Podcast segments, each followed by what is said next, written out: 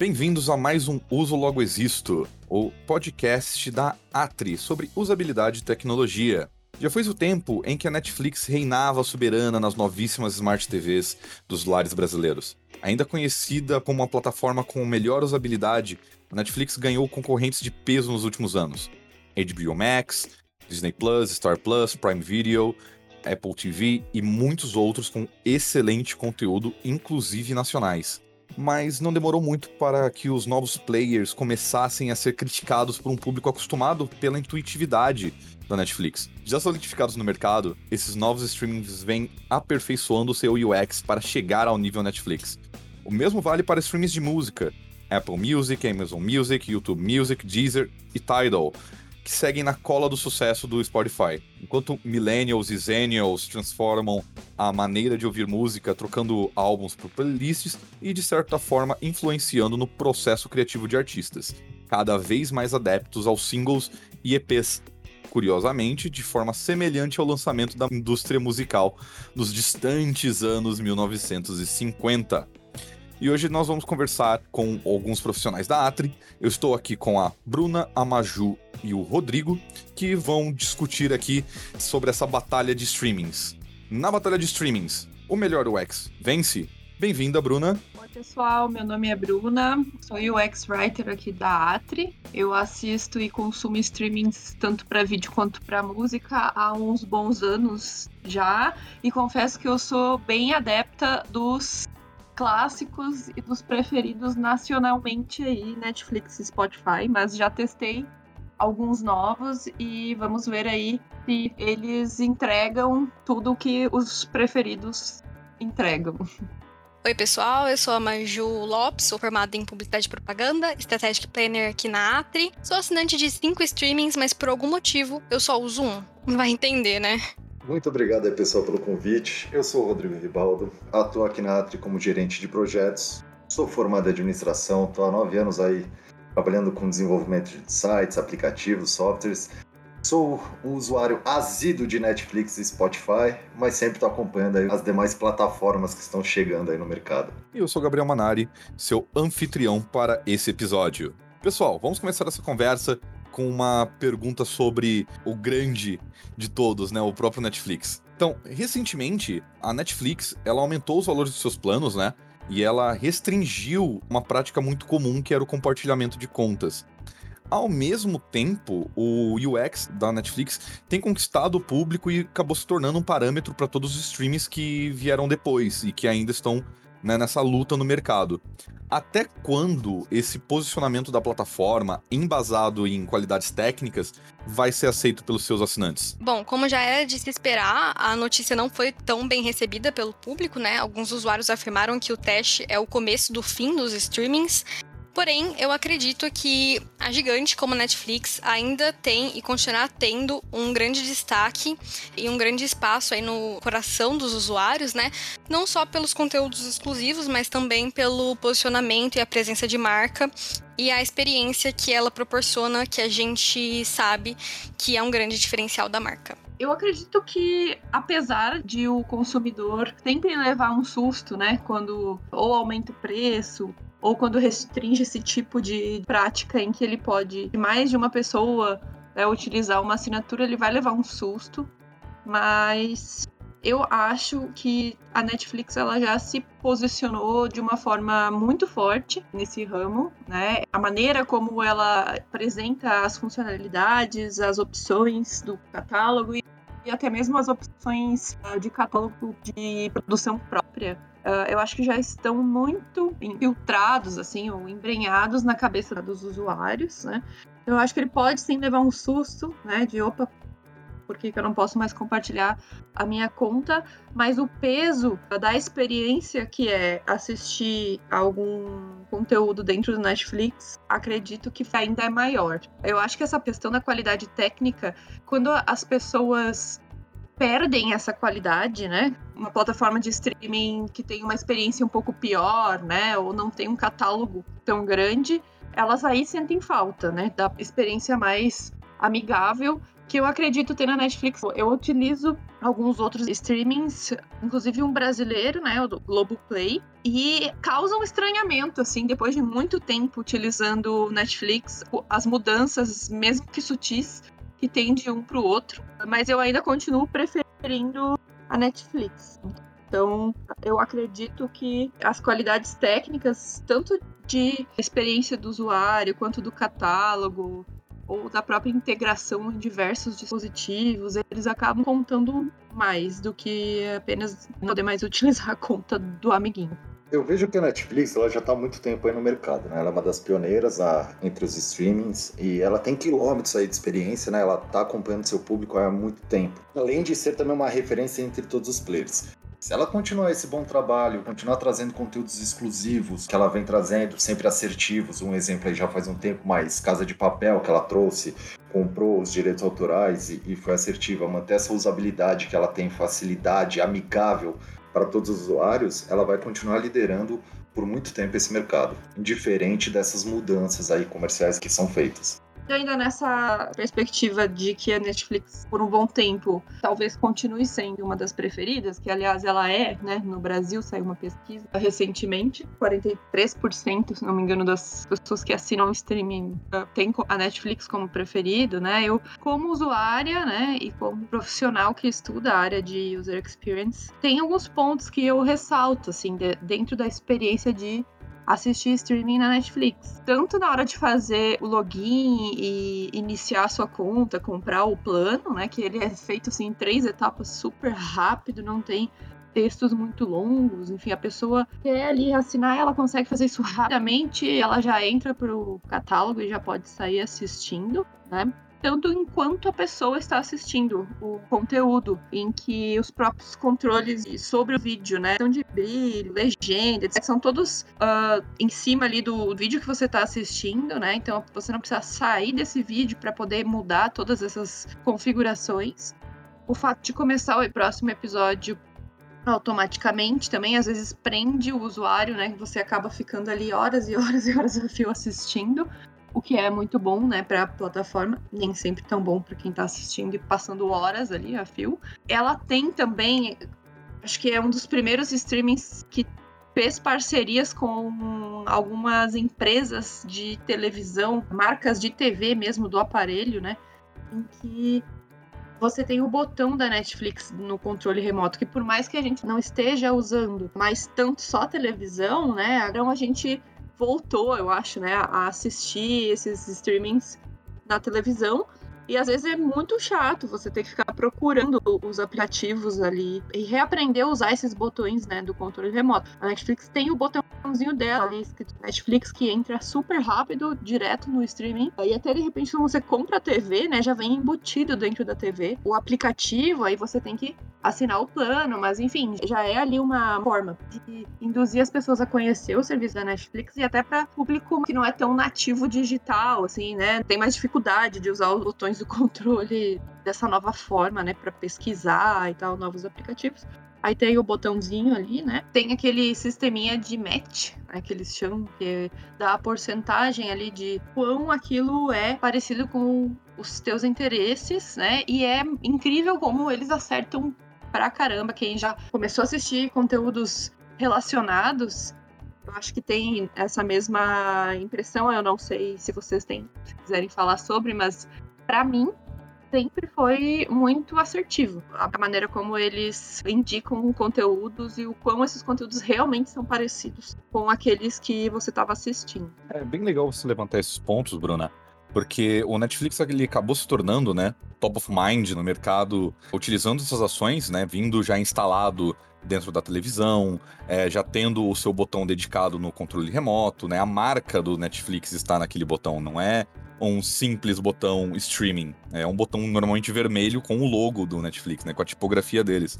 O UX do Netflix, né, aliado a essas ações, por exemplo, meu avô, que não é uma pessoa que tem um conhecimento, uma capacidade técnica muito grande com objetos tecnológicos, ele ama o Netflix, ele utiliza né, as recomendações baseadas no match, né, na porcentagem de relevância ali do aplicativo, para poder passar a tarde inteira deitado no seu sofá, como bom aposentado, assistindo as suas séries e filmes favoritos. É muito bacana isso, né? E com isso, o Netflix ficou na mente do brasileiro, né, do mundo inteiro, mas aqui no Brasil foi uma explosão muito grande. Porém, os concorrentes começaram a tentar correr atrás quando eles não conseguiam trazer o mesmo conteúdo, começaram a trabalhar com outros conteúdos. Por exemplo, o HBO Max e o Star Plus, eles chegaram no mercado de qualquer jeito. Né? Para quem tentou utilizar o HBO Max num PlayStation, como eu uso na minha casa, era um terror. Quando ele lançou, ele era simplesmente horrível, os vídeos cortavam do nada, o Star Plus, da mesma maneira, era extremamente difícil de carregar.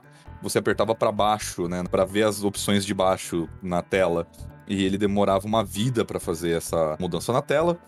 Porém, eles têm se adequado, né, no sentido de usabilidade, eles têm trabalhado nesse ponto de conteúdo. E o que eles têm que o Netflix não tem são eventos esportivos ao vivo. Seria esse o grande diferencial na batalha dos streamings para vocês? Eu acredito que sim.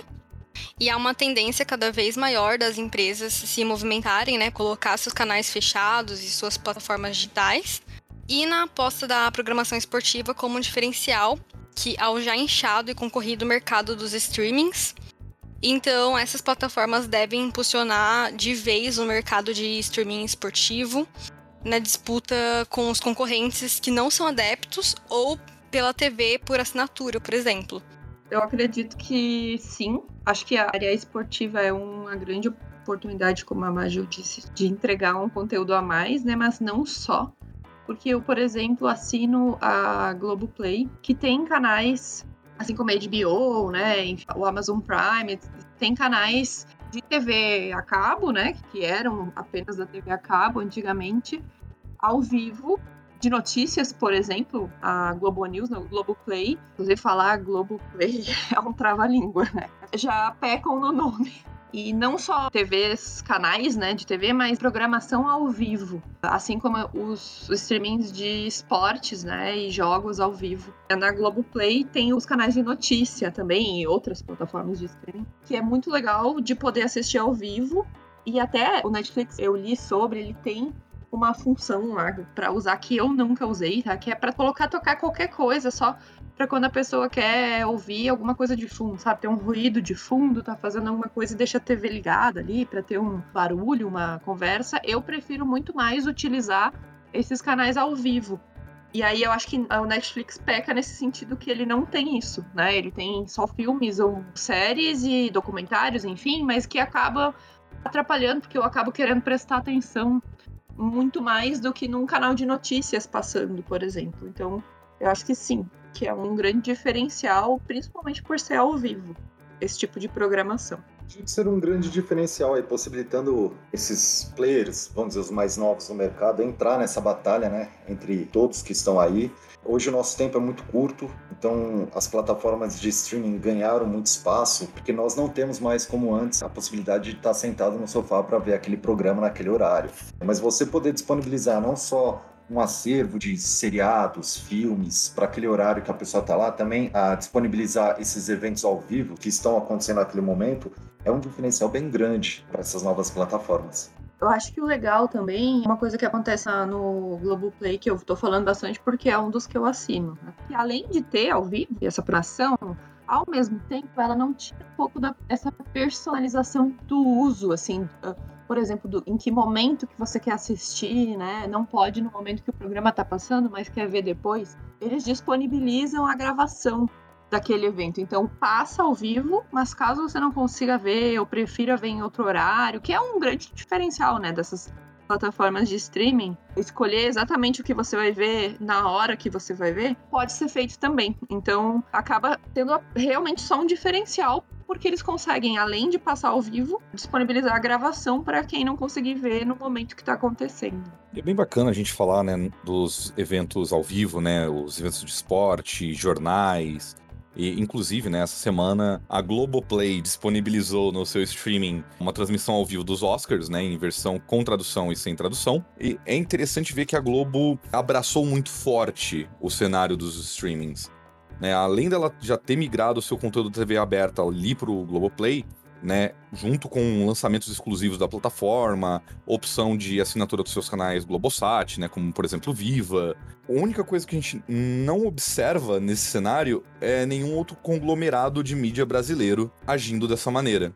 A Globo ainda continua sendo a única com esse tipo de material para streaming, né, focado nesse mercado. Então, teria a Globo criado a sua própria forma de consumir conteúdo a ponto de fazer as pessoas assistirem, por exemplo, novelas ou programas antigos de sucesso, como Escolinha do Professor Raimundo e afins, do seu canal no seu streaming? Eu acredito que, não que ela tenha criado a sua própria forma, mas eu acho que ela saiu na frente em aproveitar a maneira como os streamings ofertam conteúdo público, para audiência, e acabavam tirando o espaço da própria TV aberta ou TV a cabo, né? Aquela coisa com a programação certinha, o filme que a emissora escolhe, né? E você não pode escolher sempre os mesmos filmes da sessão da tarde, da, enfim, dos horários lá que passam filmes na TV aberta. Além de poder escolher as configurações, que eu acho que é outra vantagem né, dos streamings, que você pode escolher se quer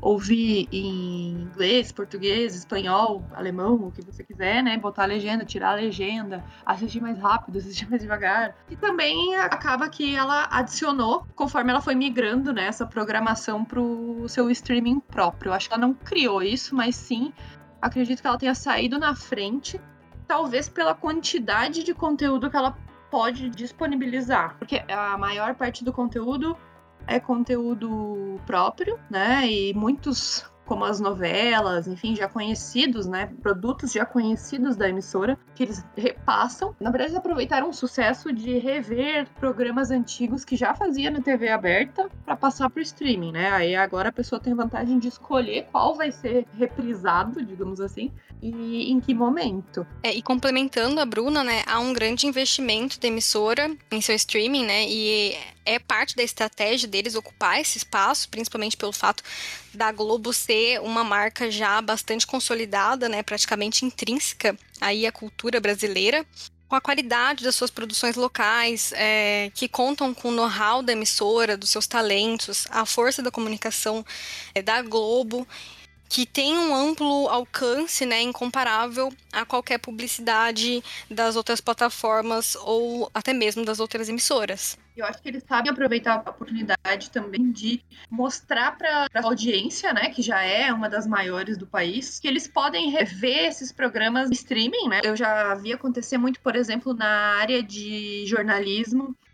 Algumas coberturas importantes, eles acabam disponibilizando o ao vivo que é a Globo News, né, de graça para qualquer uh, usuário da internet assistir no portal né, deles aquela cobertura específica, mas ali o usuário já consegue ter um gostinho assim do que, que seria poder assistir a programação, esse tipo de cobertura de tudo, né? E, e acaba muitas vezes assinando o streaming para poder ter isso sempre. Então acho que eles aproveitam muito bem também a oportunidade de divulgação e de mostrar as vantagens do streaming para as pessoas que já são a audiência deles em canais mais tradicionais, assim, em formatos mais tradicionais. Anteriormente, o tempo está cada vez mais escasso. Eu sou da época onde a família sentava no sofá para ver a novela das sete. Nunca fui noveleiro, mas era um costume das casas dos brasileiros estar sentado no sofá com a família para ver aquela novela naquele horário, aguardar ela iniciar e até o final.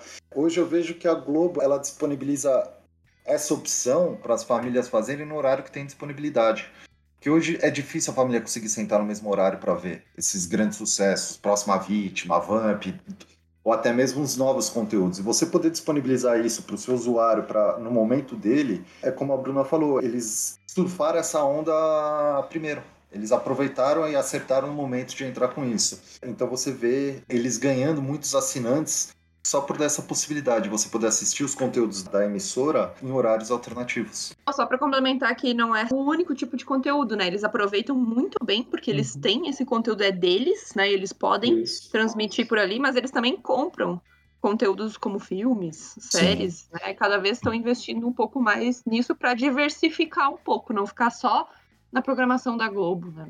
Eles acabaram transformando Tela Quente em um programa que você pode assistir a todo momento, né? É muito interessante ver a Globoplay, ela tem essa aplicação de vários canais dentro do seu próprio aplicativo, né? Ela tem a Globoplay Free, né? A sua versão ali disponível para todo mundo usar sem uma assinatura e outros pacotes que incluem outros programas.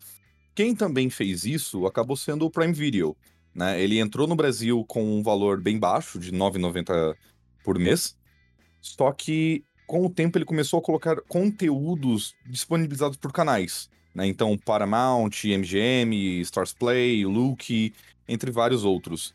O problema é que é horrível de utilizar isso. Né? É, essa reclamação é uma reclamação que você vê normalmente na internet. Se você utiliza o Prime Video, você sabe que é meio estranho de encontrar qual que é o canal correto, não tem uma imagem, não tem um indicador claro do que está acontecendo, de onde você está navegando e se você vai ter que pagar a mais para poder assistir aquele conteúdo. É estranho porque a empresa é a Amazon, né? Ela é conhecida por ter UX, ela é conhecida por uma usabilidade extremamente boa em seus produtos, porém no Prime Video não é uma realidade. Como que vocês enxergam a Amazon que sempre é mencionada como referência nesse campo, não unificar a sua plataforma ou deixar ela com uma navegação tão confusa como é hoje? Eu acredito que seja. Eu, assim, eu acho que eu naveguei uma vez, apenas no, no Prime Video. Eu acredito que tenha muito a ver com questões comerciais, né? Como eles acabam agregando canais de diversos estúdios diferentes. Eu acredito que não seja só de um, assim, né? Então deve ter a ver com questão de contrato o que não justifica o fato de não ter uma indicação para o usuário mais clara, né? De onde ele está e o que, que ele pode fazer dentro daquele streaming, dentro daquela plataforma, de acordo com o plano que ele paga. É, nem que fosse uma etiqueta, né? Uma tag ali no conteúdos que você vai passando, os canais, antes de você entrar, né? Que você. Que eu me lembro disso, você tinha que clicar, entrar no canal para daí vir uma mensagem. Esse canal, que nem uh, acontecia na TV a cabo, assim, né? Esse canal não tá liberado ou, ou não faz parte do seu pacote. E aí para voltar já era um saco para mexer. Então, realmente não sei explicar.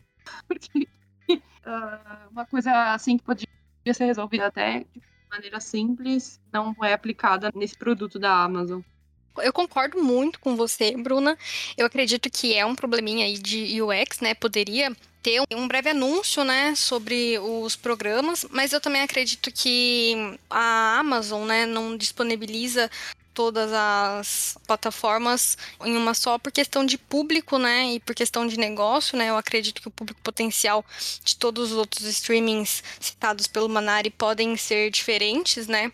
É, não sendo tão interessante estrategicamente falando a junção deles no mesmo lugar.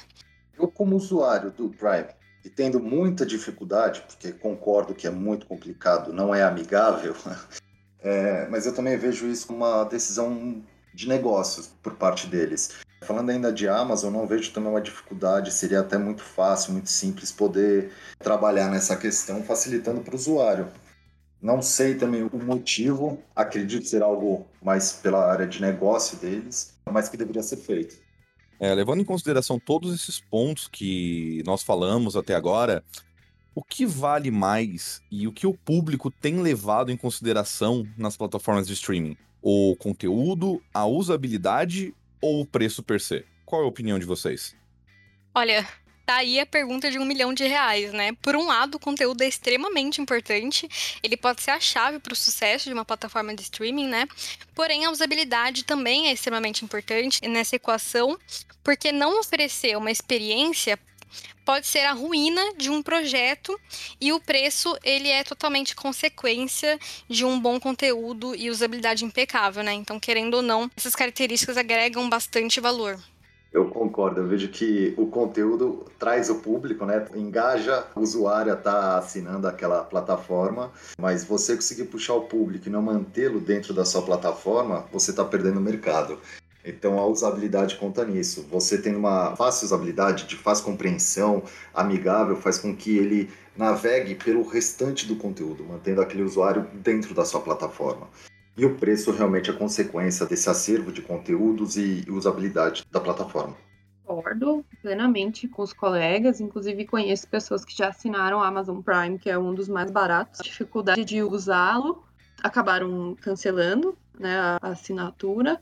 Ao mesmo tempo em que uma coisa puxa a outra, eu acho, a questão da usabilidade com o conteúdo porque também sei, né, de várias pessoas que acabam cancelando por conta da rotatividade dos conteúdos dentro da plataforma, que em algum momento são tirados. Tem muito do streaming também, é poder rever alguns conteúdos, alguns seriados, por exemplo, que você assistiu há muito tempo e gostava, e daí eles acabam saindo do catálogo. Essa briga comercial aí dos catálogos acaba sendo um ponto que afeta a decisão do usuário, mas, ao mesmo tempo, não adianta também um catálogo maravilhoso e a pessoa não conseguir usar a plataforma, né? Então, acho que um exemplo bom disso para mim, na minha experiência própria, é o Spotify, que aumentou bastante o preço desde quando eu comecei a assinar até agora, mas eu nem penso em cancelar, porque a experiência de usar ele, para mim, é tão boa que é o que mais conta. Então, se a gente tira o conteúdo da equação, tiramos o conteúdo, a gente acaba ficando só com usabilidade ou preço. Esse é o cenário, por exemplo, que os streams de música se encontram, como o próprio Spotify. O Spotify ele é extremamente popular, né? Ele tomou o mercado brasileiro numa época que já existia um streaming de música, né? O Deezer acabou tentando começar o mercado e o Spotify só atropelou completamente o Deezer.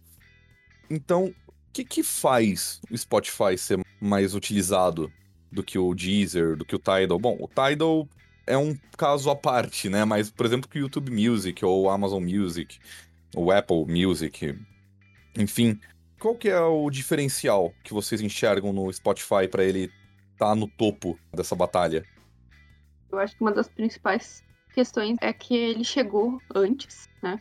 E justamente numa época em que as pessoas baixavam muita música né, da internet e, assim, na minha opinião, ele inclusive salvou um pouco a indústria né, da música, porque ele oferecia tanta facilidade em você achar a música que você queria ouvir, salvar ela ali apenas, né, clicando no coraçãozinho do favorito, podendo inclusive escutar ela offline. É, era tão fácil, né? E o preço não era um preço exorbitante que as pessoas passaram a preferir pagar o Spotify e ter essa facilidade de encontrar o que elas queriam ouvir. Eu acredito que ele até incorporou depois os conteúdos fora músicas, né? Como podcasts ou playlists de meditação, enfim, esse, esse outro tipo de conteúdo. Mas a facilidade de usar ele, ter as músicas que você mais gosta e poder separar por playlists, é tipo quando você gravava CDs, assim, ou fica separando, né, os, os tipos de música. É muito fácil de fazer tudo isso num lugar só e por um preço bem acessível. Então, acho que as pessoas acabavam se convencendo. É melhor pagar, né? Vou estar tá ajudando a indústria, os artistas, de uma forma dentro da lei, né? E também facilita a minha vida. Porque baixar, passar para o MP3, passar para o celular, enfim, dava um trabalhão, né? Então, acho que o diferencial dele vem e o quanto ele continua se atualizando, conforme o que o usuário está querendo, né? Por exemplo, surgiu o boom dos podcasts, ele colocou podcast também dentro da plataforma. Em relação ao da Apple, acho que é uma briga grande, né? Ali entre o Apple Music e o Spotify, mas o Apple Music só funciona bem em produtos da Apple. Eu acho que isso às vezes acaba prejudicando um pouco. Ali quem ganha, né? A briga concordo com o tá? É, a gente via muitas antigamente as pessoas buscando por músicas utilizando o YouTube, só que muitas vezes você vai escutar essas músicas com você tá na rua, você vai utilizar o seu aparelho celular para estar tá ouvindo essas músicas e o YouTube nunca foi muito fácil essa usabilidade versão mobile, ainda mais nessa questão para músicas. Eu acho que o Spotify veio, trouxe uma forma mais fácil, mais simples de você navegar, encontrar seu conteúdo, poder montar suas playlists de forma super simples, compartilhar suas playlists, né? Então você vê também muitos usuários hoje do, do Spotify que criam diversas playlists com o intuito de compartilhar com seus amigos. Ele tornou algo bem amigável, bem fácil, bem simples, de fácil acesso. E por isso acho que tomou esse tamanho, conseguiu estar no topo entre todos os players aí de músicas e acabou até desbancando o YouTube nesse quesito. Inclusive, só complementando isso que o Rodrigo falou, a questão de desbancar o YouTube, ele tem um item na usabilidade, o Spotify, que é, para mim, é assim, o divisor de águas, que é você poder mexer no celular em outros programas e ele não para de tocar. O YouTube para, né? Até hoje, se não me engano. Acho que agora a parte paga não, né? Mas isso para mim era um divisor de águas, assim, de você poder continuar fazendo outras coisas e o Spotify continua tocando. Sim, sim. E complementando o que vocês disseram, né, o sucesso do streaming ele vai além do simples modelo de negócio, né, que lá em 2018 já foi considerado inovador. Atualmente, o Spotify ele compete com empresas como a Amazon, a Apple e precisa investir em uma proposta de valor forte, né, o suficiente para manter essa posição que ele ocupa no mercado o que garante o serviço de fato é que, diferente da Apple e da Amazon, a empresa é 100% dedicada ao universo da música, né? E o Spotify, né, como todos os outros streamings de música, acabaram tomando o mercado musical, né, mudando completamente a forma com que as pessoas consomem esse tipo de mídia. Então, é uma coisa bem interessante porque a geração X, né, millennials, para eles a loja de CD ou até mesmo a locadora de vídeo, né, de VHS, DVD, eram uma realidade. Mas o YouTube, né, começou, como o Rodrigo apontou, ele começou ali a modificar a forma da gente ouvir música e vieram os aplicativos de streaming e hoje em dia a gente presta muito menos atenção na música porque ela sempre tá rolando. A gente acaba valorizando mais faixas isoladas, né, montando nossas playlists com as melhores daquele artista. E, como foi dito, acaba tendo uma urgência, né? Não tem tempo para consumir. Então, essa urgência para apreciar a arte, ela seria uma falha de UX ou é só um hábito definitivo desses novos tempos que nós estamos? Eu acredito que seria um hábito definitivo, né? Com certeza. É natural que, com o passar dos tempos, novas tecnologias surjam, fazendo com que o usuário se adapte com a nova realidade e construa novos hábitos de consumo. Eu sou da época que eu ia na locadora. É, eu lembro que tinha a locadora, você tinha a possibilidade. A locadora vendia também CDs de músicas, você podia escutar lá. Eu ia lá só para ouvir o lançamento do álbum daquele artista que eu gostava, que eu pesquisava história. Isso mudou demais. É, a urgência do nosso dia a dia, o tempo escasso, faz com que tenha novos hábitos. E, e, é muito engraçado, porque eu ainda sou aquela pessoa que quer saber sobre a história e o álbum completo que lançou. Mas atualmente, essas novas gerações realmente eu vejo que é um hábito deles. Essa procura por faixas isoladas, nem sempre as melhores do artista, porque é um gosto muito pessoal as melhores músicas. Mas eu vejo que as que estão tocando ali, que querendo ou não estão na moda, eles buscam por faixas isoladas álbuns completos já eu sou um contrário aí do Rodrigo, eu não, eu não mantive. Eu tinha esse hábito, né, de comprar ali o álbum de um artista que eu gostasse muito e ouvir do início ao fim. Isso acabou sendo substituído para mim por ouvir, assim, as faixas que eu mais gosto. Dificilmente eu paro para ouvir o álbum inteiro e levo bastante em consideração as mais tocadas, né? Por até pela questão da quantidade de artistas e músicas novas que a gente tem a cada dia, assim, né? Então eu acabo ouvindo as mais tocadas, meio que pulando ali algumas músicas do álbum, e ainda por cima, quando você escuta, você já pode ver músicas parecidas de outros artistas, né? E aí acaba saindo daquele álbum. Enfim, eu prefiro escutar as faixas isoladas e poder misturar com outros artistas, né? Porque eu enjoo muito fácil ali do mesmo estilo que tem às vezes num álbum. Os artistas teve uma época em que eles comercializavam seus álbuns na internet, né, para tentar concorrer aí com os downloads piratas e tal, por um preço menor do que comprar o CD físico. Mas aí tinha isso. Para mim é uma vantagem eu poder pagar um serviço em que eu não preciso escutar todas as faixas do mesmo álbum e posso ainda por cima misturar com faixas de outros álbuns que eu gosto, de outros artistas, enfim, tudo por um preço só, né? Não preciso mais comprar álbum por álbum. Isso para mim foi uma vantagem bem grande dos streams. Então acho que a falha de UX nesse caso é não levar isso em consideração. Esses tempos em que não se tem mais tempo disponível, né? E a urgência para uh, consumir esses conteúdos. Eu acho que é uma falha grande das plataformas não levar em consideração isso. E não o fato de ser assim. E o interessante da gente falar do Spotify é que ele acabou sendo preferido por muitas pessoas, né, no Brasil e no mundo. E, inclusive, numa pesquisa recente da Deloitte, menos de 40% dos assinantes de streaming declaram não ter uma plataforma favorita, né? Então, isso significa que é importante investir em conteúdo próprio ou em um UX que entregue conteúdos variados com qualidade por um bom preço? A pergunta é difícil. Essa pergunta é bem difícil. Acho que essa pergunta eles devem estar debatendo dentro das plataformas horas a fio, entendeu? Tentando responder a, a, pergunta, eu acho que tudo depende muito, assim. Eu sou suspeita para falar, mas em todos os casos eu defendo muito o uso do bom e velho UX Research que é uma peça fundamental para conseguir entender melhor o cenário, traçar estratégias, tomar decisões importantes para o desenvolvimento de qualquer projeto. E aí, assim, tomar uma decisão baseada nisso. Eu acho que, assim, o investimento em conteúdo próprio é, acaba não só levando a também uma experiência melhor, né, por ter conteúdos exclusivos, mas também a um fortalecimento da marca também, né, porque muitas pessoas acabam conhecendo. Hoje em dia é difícil quem não conheça, né? Por exemplo, a Netflix. É que a Netflix é um caso diferente da Amazon, porque a Amazon já existia como marca, né?